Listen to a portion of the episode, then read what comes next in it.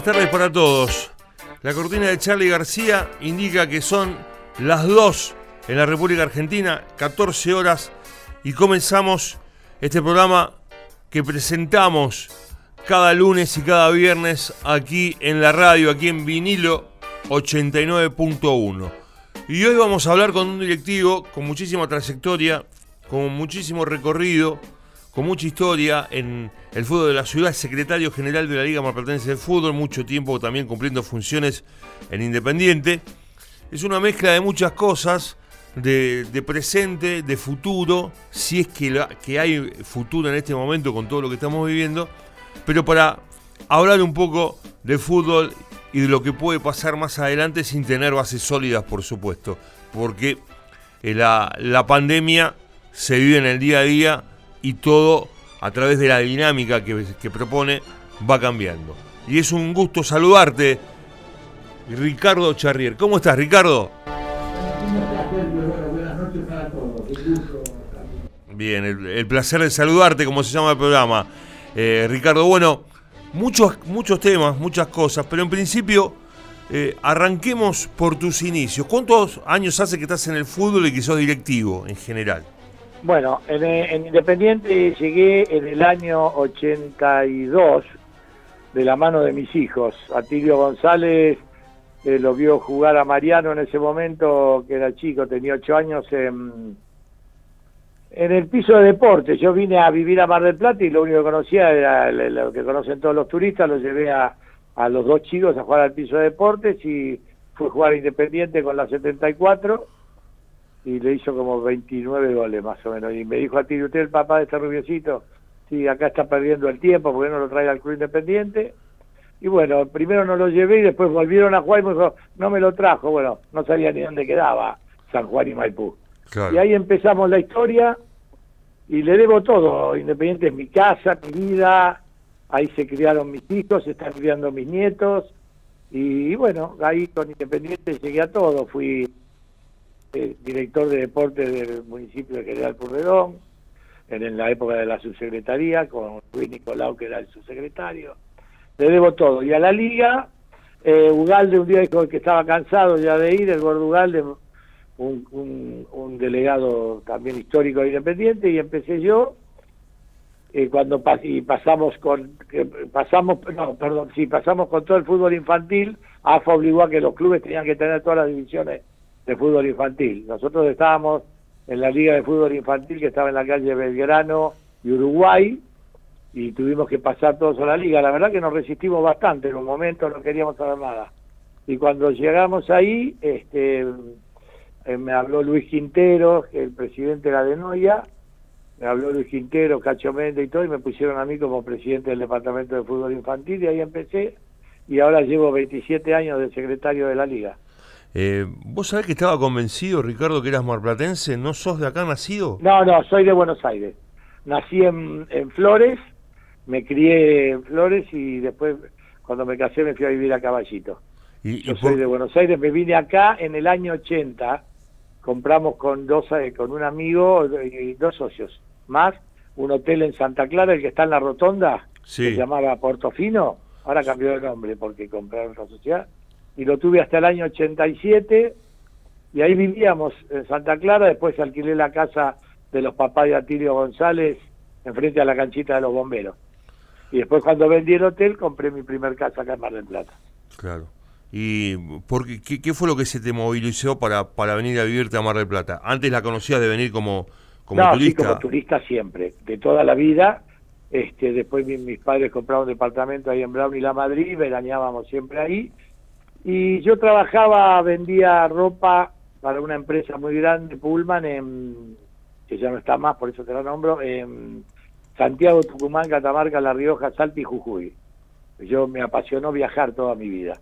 Y me trajeron para Buenos Aires porque iban a poner viajantes que vivieran ahí y me mandaron al microcentro. Yo creí que me moría de venir de todo eso tan hermoso, a meterme en el microcentro, que en esa época no te dejaban entrar, tenías que estacionar a la 9 de julio, bajar con las valijas, yo tenía cuatro valijas de muestras, y me vine con un amigo, que, es el padrino de uno de mis hijos, este y él tenía lotes en Santa Clara y y me dije, ¿por qué no compramos el hotel? ¿Qué sé yo? Era la época de la Plata Dulce. Vos, vos sos más joven, pero te acordás de la Plata Dulce. Perfectamente, me acuerdo. Era chico, pero... Y te voy a decir una cosa, el hotel lo compramos 100 mil dólares, gastamos 100 mil dólares en arreglarlo y lo vendimos después de 7 años en 70 mil, el otro dólar. Claro. claro el otro dólar. Yo con lo que me tocó aquí, me compré una casa a estrenar, acá en Mar del Plata. Y, el otro dólar, evidentemente. Mira si sabía si hubiera, quedado, hubiera vendido todo y me hubiera quedado con 200 mil dólares, después me compraba una casa impresionante, ¿no? Era lo mismo. Y acá me vine y me quedé a vivir en Santa Clara, eh, vivimos del 80 al 82, después se hacía, se hacía más difícil traer a los chicos al colegio, y eh, los traíamos a Cámara del Plata al colegio. Mm. Eh, nos combinábamos con el que era el presidente en ese momento de la cooperativa de Tour, él los traía a sus hijos y a los míos y yo los venía a buscar. Este, y bueno, y ahí fue como empezó mi vida y bueno, nunca más. No iría de Mar del Plata nunca más. Vos sabés que era lo que te iba a preguntar, ¿cambiarías la ciudad para irte a ver a otro lado? No, nunca. Yo tengo Mar del Plata y particularmente Santa Clara es mi lugar en el mundo. Yo todo el verano voy a la playa Santa Clara. He vivido a tres cuadras del mar, acá en Mar del Plata, pero siempre fui a Santa Clara, pero no, nunca dejaría Mar del Plata y hoy Mar del Plata tengo, me dio todo. Me dio nietos, me dio todo. Hijos, mi hija más chica malplatense. Claro, todo lo tenés aquí, sentaste raíces aquí y, es muy difícil después irte, sobre todo cuando conseguís tus objetivos a nivel profesional y deportivo en este caso también o dirigencial en el lugar donde siempre quisiste estar, ¿no? ¿Cuándo te diste cuenta que querías venir a Mar del Plata a vivir? No, cuando yo me vine a, eh, cuando me vine a Santa Clara viví bien esos dos años, después, viste, en ese momento no había gas natural, era muy difícil calefaccionar, era lo más difícil de Santa Clara, vivíamos en el hotel, un espacio grande, entonces no era tan fácil, viste, con esas estufas, con querosén, con, leña, no, no, no tenía leña, y entonces el gas no existía, yo tenía en el, hotel cinco tubos de gas grandes para todo lo que eran los baños de las habitaciones y todo, para dar agua caliente. Pero en, invierno, con el frío, se congelaban. Bueno, y ahí dije, bueno, me voy a Mar del Plata y me vine para acá. Y ahí me, cuando empezó Mariano y Adrián, Mariano 74, Adrián 75, en Independiente, empecé ¿Vos lo conociste a Tirio González? ¿Lo escuchaste hablar? Sí, claro, lo conozco. fue el que hizo el fútbol en Independiente de la época mía, ¿no? Sí. Eh, nosotros este, alguna vez empatamos con Kimberley y festejábamos mm. en un momento y después ganábamos todo. Y bueno, y ahí empecé y, ya me di cuenta que Mar del Plata era lo, que quiero tanto, ¿no? Y eh, Santa Clara no me olvidó nunca. Y nunca más volvería quizás a vivir en Santa Clara. Sí, aparte lo que ha crecido. O sea que a mí también siempre me gustó Santa Clara, siempre. Te estoy hablando hace, desde hace 38 años que trabajo en esto. Eh, eh, siempre me gustó y tenía como objetivo alguna vez de, poder comprarme algo allá, por lo menos un terreno, porque tenía amigos que eh, lo habían hecho en Santa Elena, que está pegado. Claro, Ricardo. antes. Claro, es un poquito antes. Y, está, está, muy bueno también, ¿no? Y más esa zona como se ha poblado. Bueno, en la actualidad... ahora, ahora Atlántida, Camé Norte. Camé Norte es una cosa impresionante, Sergio. Cuando yo fui a vivir a Santa Clara no había ni una casa. Y ahora es impresionante lo que se ha poblado, ¿no? Sí, seguramente. Estamos charlando con Ricardo Charrer, secretario de la Liga Mapertense de Fútbol, y poco a poco nos vamos metiendo en tema. Vos sabés que decir independiente, para mí, de lo profesional, es asociar varias cosas. Primero, la voladura del techo, que me imagino que debe ser de uno de los recuerdos más importantes que tenés siendo directivo de, Independiente. de mi vida, de los peores. ¿Cómo? De los peores recuerdos, porque no se voló el techo, se, cayeron dos gimnasios, se, destruyeron. Incluso no le quedó nada, todo roto, vos veías los caños perdían gas, se, cayeron los dos gimnasios. Uno, el grande, cayó arriba del piso el grande estaba arriba, el chico estaba abajo atrás. No, quedó nada. Nosotros estábamos jugando un campeonato de truco mixto, a las 12 menos 5 de la noche sentimos una explosión, los vidrios que se rompían, no sabíamos de qué se trataba. Eh, de los jugadores que vos te puedas acordar, estaba la Catena, estaba el Caña Lizardo, que jugaban Alvarado, pero eran de la Catena y de Pastano Suárez. Sí. venían al club a jugar a las cartas, Y bueno, y a la catena no lo mata una viga que cayó del, del gimnasio de arriba al buffet, ahí en el primer piso de casualidad, porque agujerió la losa y eso. No, es uno de los peores recuerdos que tengo en mi vida. Eh, la catena es, eh, lo veo siempre, eh, es portero de un edificio que está cerca de la perla, de la playa. vive, vive pescando y jugando al tejo la catena. Claro. y, y, otro, vos sabés, cuando yo empecé, y lo conocí porque iba a ver a Independiente en aquella época, el arquero Fersoco, ¿te acordás de Fersoco? Sí, sí, sí, cuando yo llegué estaba Fersoco. Había reemplazado a Fontán. Claro. yo cuando llegué al club la primera jugaba Fersoco. Jugaba Fersoco, claro, bueno, más o menos estamos hablando de los mismos años porque yo empecé en el 83. Así claro, está bien. Estaba por ahí. juntos. Exactamente. Y, Vos hiciste una mejor carrera.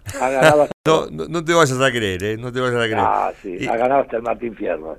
No, Lobo de Mar, Lobo de Mar. El Lobo de Mar. Sí, Martín Fierro, el Lobo de Mar individualmente y Martín Fierro con juego limpio. Lobo de Mar estaba yo con vos el día que lo ibas a recibir. Sí, claro, sí, sí. Creo que estaba tu mujer y estaba Sí, me acuerdo, me acuerdo. Sí. El día que, que recibías vos. Sí, y, sí. El, y, el, y el Martín Fierro cuando hice una copia con Cacho Méndez.